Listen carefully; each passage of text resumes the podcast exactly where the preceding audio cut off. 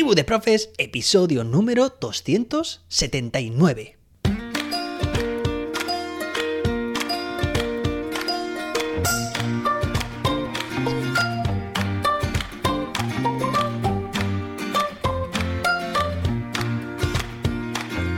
Hoy es jueves día 9 de febrero de 2023. Hoy celebramos el Día Mundial de la pizza o pizza, como queráis. Así que te animo a que te comas una buena. Si no hoy, pues déjatela para este fin de semana. Venga, hoy tenemos un episodio muy interesante. De nuevo, no tengo ni idea de qué me va a responder ChatGPT. Vamos a hacerle una pregunta. Vamos a intentar hacer que nos proporcione una herramienta de memorización muy potente para nosotros como docentes o para nuestro alumnado. Atención. Pero antes de nada, vamos a contestar a una pregunta a un oyente que nos escribe, se llama, se llama Diego Armando, y dice, te hablo desde el otro hemisferio del mundo, Bolivia, me encanta tu podcast Tribu de Profes y no me la pierdo para nada. Bueno, pues desde aquí, Diego Armando, un fuerte abrazo para ti y para todos y todas las que escucháis este podcast desde el otro lado del charco. El episodio 276 hubo un lapsus de tiempo y espacio en el mes, sí, tengo constancia.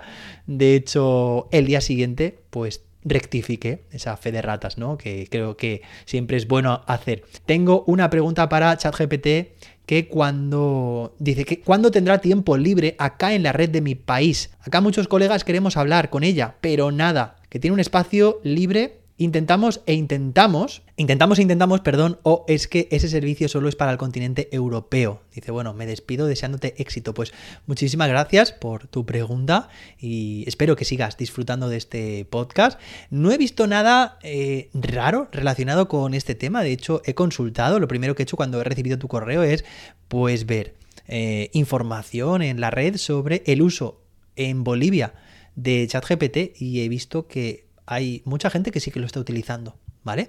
Es, bueno, pues en medios de comunicación, cuentas también personales, redes sociales. Sí que es cierto que por una parte te voy a comentar que a mí me pasa también, ¿vale? Que en función, aquí en España, por ejemplo, en función de la hora en la que decida o la que pueda utilizarlo, está súper saturado y es casi imposible pues poder hablar con ChatGPT. Y eso, por ejemplo, aquí en España, por las mañanas, de buena mañana, eso de las 6 de la mañana, las 7 de la mañana, 8 de la mañana, no suele haber problemas, ¿vale? A día de hoy, digamos que los servidores están menos saturados. Ahora, por la tarde es más evidente, o sea, eso de las 5 de la tarde, las 6 de la tarde, 7, 8 de la tarde, se complica bastante el poder utilizarlo, ¿vale? Dicho esto, también es cierto que, claro, pues seguramente coja mm, cuando tú más puedas utilizarlo, también coja con otros países, muchos países de, América. Entonces es probable que se junte una gran afluencia de usuarios y por eso sea bastante más difícil. Pero prueba cambiando el horario. Y por otra parte también es cierto que yo incluso aquí en una hora, o sea, ahora, mismo es muy pronto aquí en España, no hay problemas para utilizar espero, ChatGPT, pero sí que es cierto que si yo intento abrir, por ejemplo, desde otro navegador o con otro perfil, en Google Chrome, es cierto que me dice que nada, que no hay forma, demasiadas redirecciones que, se ha producido. Sin embargo, si yo entro con mi cuenta, no hay ningún problema y entro a la primera. Entonces, el otro día también hablando con un oyente y fiel amigo, es Miguel Jurado, pues ya os he hablado de él alguna vez, me comentaba que sí, que él también le había pasado. Entonces, es probable que ChatGPT, y lo comentamos el otro día, mm, digamos, te coja la IP es decir, la dirección desde la cual te conectas, para hacer que solamente te puedas conectar con una cuenta o con un dispositivo o con... ¿Vale? Entonces, no sabemos exactamente cómo lo hace, pero es cierto que si intentas abrir de otras cuentas, otros navegadores, dispositivos, te dice que no hay forma. Tenlo también en cuenta para ver si esto te ayuda, ¿vale? Venga, y ahora sí, vamos a el tema que nos ocupa, ¿vale? Espero además que esta duda pues pueda eh, solucionar los problemas de muchos y muchas que estáis probando. Y vamos ahora a un tema que nos ocupa, tenemos aquí ya a ChatGPT preparado o preparada, como queráis, y vamos a intentar hacerle la siguiente pregunta, que bueno, puede ser, creo que una estrategia memorística, mnemotécnica muy potente, pero no sé si voy a saber decirle bien las consignas, ¿vale? Venga, vamos a ver, y directamente hablo a ver qué os parece. Ok. Buenos días. Buenos días. ¿En qué puedo ayudarte hoy? Créame una estrategia memorística del tipo Palacio de los Recuerdos con la que pueda recordar fácilmente los principales ríos de España como si fueran personajes de un cuento. Aquí hay un ejemplo de una estrategia memorística usando el Palacio de los Recuerdos para ayudarte a recordar los principales ríos de España. Imagina un imponente Palacio de los Recuerdos en el centro de tu mente. Asigna una habitación dentro del palacio para cada río y decórala con elementos relacionados con el nombre del río. Usa la imaginación para crear un personaje ficticio para cada río y haz que cada personaje tenga características y acciones únicas que se asocien con el nombre del río. Aquí está un ejemplo de los primeros tres ríos. Ebro. Imagina a un rey llamado Ebro que gobierna sobre un gran reino de agua. Guadiana. Imagina a un aventurero llamado Guadiana que busca tesoros en el agua. Duero. Imagina a un guerrero llamado Duero que defiende su reino de agua contra enemigos externos. Repite este proceso para cada uno de los ríos que deseas recordar y siempre visualiza cada habitación y personaje cuando necesites recordar los ríos. Vale. Buena suerte. Bien, bueno, no era exactamente. Sí, habéis visto la, digamos, esta estrategia, el Palacio de los Recuerdos, si no la conocíais, era básicamente lo que habéis visto aquí, ¿no? Lo que nos ha dicho ChatGPT, que es como ubicar. Si yo lo que quiero es recordar una serie de elementos, ¿vale? Pues eh, una estrategia puede ser esta: es como imaginar un gran palacio y ubicar físicamente en cada una de las habitaciones cada uno de los elementos que quieras memorizar, asignándole propiedades, atributos para que luego te sea más fácil poder recordarlo. Pero no he conseguido exactamente dar con la clave. Sí, me ha dicho varios ejemplos, oye, y puede que no funcionen mal, ¿vale? A cada río le asigno, eh, digamos, una serie de características, pero claro, Aquí lo ideal es que esas características estén de alguna forma, me aporten información, por ejemplo, también geográfica. A mí me hubiera servido que si me está hablando del Tajo, que es el río más largo de España, pues que de alguna forma esos atributos estuvieran implícitos en las características de ese personaje.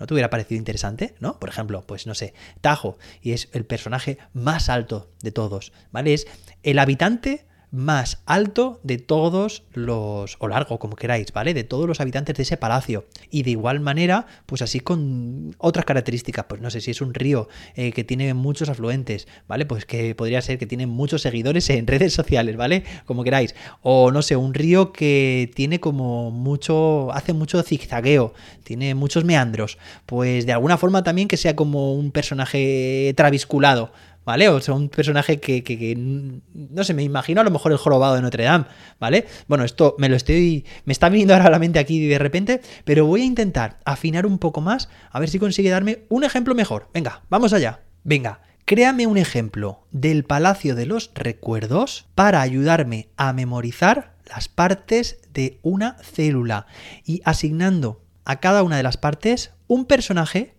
con características que son las, las funciones que hace dicha parte, dicho orgánulo, dentro de la célula. Madre mía, madre mía. Aquí hay un ejemplo de cómo puedes usar el Palacio de los Recuerdos para recordar las partes de una célula. Imagina un grandioso Palacio de los Recuerdos Esto es lo de antes. Aquí no hay nada Asigna una habitación diferente para cada parte de la célula. Crea un personaje para cada parte de la célula con características y acciones que se asocien con la función de dicha parte. Eso es lo que me interesa. Aquí está un ejemplo de los primeros tres orgánulos. Este tiene buena pinta. Núcleo. Imagina a un rey llamado núcleo, que es el líder de la célula y controla todas las decisiones. Ahí está. Mitocondria. Imagina a un trabajador llamado mitocondria. Lo tenemos. energía para la célula. Retículo endoplásmico rugoso ER. Imagina a un fabricante llamado ER, que produce proteínas para la célula. Repite este proceso para cada uno de los orgánulos y siempre visualiza cada habitación y personaje cuando necesites recordar las partes de una célula. Buena suerte. ¿Qué te ha parecido? Ahí está, le hemos dado. O sea, y estoy convencido de que ahora podríamos seguir iterando, es decir, haz lo mismo con más ejemplos y lo haría, ¿sale? Con otros orgánulos de la célula. le veo mucha potencia. De hecho, el otro día estaba pues haciendo pruebas con este tema. ¿Vale? ya sabes que tengo un canal que te comenté ayer de YouTube en el que hablo solo de inteligencia artificial y experimento con nuevas herramientas. Te dejo también el enlace en la descripción de este vídeo y precisamente estaba intentando extraer la parte más creativa de ChatGPT. Es decir, ¿cómo podía hacer yo que como docente, en este caso, pudiera tener eh, o dar lugar a metáforas? Esto podrían ser metáforas, comparaciones, símiles. De tal manera que, claro, el aprendizaje podemos hacer que sea mucho más potente si va acompañado de este tipo de estrategias. Bueno, pues, ¿qué te ha parecido? Si tienes interés por ver ese vídeo, además te dejo también el enlace, es cómo crear una presentación creativa con ChatGPT. Tiene mucho que ver el Palacio de los Recuerdos. Y espero que te haya gustado esta estrategia que has visto. O sea, yo ya me estoy imaginando, ahí está, un palacio con un rey. Es el líder, es que controla todas y toma todas las decisiones dentro de la célula. ¿Quién es? El núcleo. Imagínate que esto, ¿vale? Se lo proporcionamos así a nuestro alumnado. Mitocondrias. Bueno, pues dice un trabajador llamado mitocondria. Podría haber varias, ¿no? Mitocondrias que producen energía para la célula. Son los trabajadores. Son muy necesarios para tener esa energía. Y luego habla también del retículo endoplásmico, endoplasmático rugoso, fabricante. Mm, además dice llamado ER. Fijaos la capacidad que tiene aquí de creatividad. Llamado ER. Es muy fácil quedarnos con este nombre, ER, ER, endoplásmico rugoso. ¿Vale? Tiene ahí, bueno, podemos poner las siglas que queramos. Produce proteínas para la célula. Bueno, a mí me gusta mucho este tipo de técnicas memorísticas. Hay muchas más también, ¿vale?